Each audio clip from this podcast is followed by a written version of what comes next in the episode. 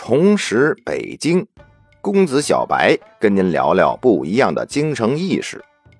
今天呀，咱们来说说位于北京中轴线最北端的一个建筑——鼓楼。现如今呢，鼓楼也是出镜率最高的网红打卡地了。这鼓楼是两层建筑，原本呢，这楼上啊摆放着主更鼓是一面，群鼓二十四面。这意思象征着一年二十四个节气，而且呀，这鼓面都是整张牛皮蒙上的。鼓高呢两米多，直径是一米四。如今呢，这二十四面大鼓，据说除了一面是原来的，其余的都是复制的。关于这鼓楼大鼓的消失啊，就要说到清朝光绪二十六年了。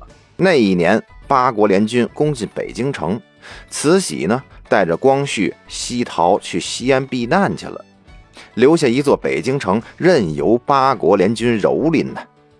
当这八国联军闯进鼓楼的时候，他们就看见这鼓楼里面二十四面大鼓。原来呢，打算把这鼓啊全都抢走，可是无奈何这鼓实在是太大了，根本搬不动。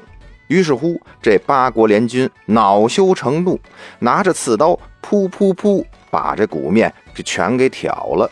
等到民国十三年呢，当时的政府把鼓楼改了名字，叫做明耻楼。这就告诉民众勿忘国耻，而且呢，还在鼓楼里面陈列了帝国主义侵华的罪证。也是从这个时候开始，这鼓楼就完成了它的报时使命。等到一九四九年解放以后，这鼓楼呢成了当时东城区文化馆的所在地。到一九五七年呢，鼓楼被北京市人民政府列为了第一批文物保护单位。到一九八四年，北京市人民政府拨款对鼓楼进行大修。关于这鼓楼啊，在老北京还有一个让人匪夷所思的传说。话说是上个世纪五十年代初，这鼓楼顶上啊出现一个奇异的现象，每天呢只要是太阳西沉，傍晚时分，这鼓楼的房脊上啊就会升腾起一股青烟，并且每天如此。当时也正好是夏天，这鼓楼呢又是在闹市区，这周围遛弯的人特别多，所以呢大伙都不明白。仰头看这怎么回事啊？于是乎就有人说这鼓楼上面闹鬼呀。当时的城建部门呢，听到这个消息，可就开始担心了。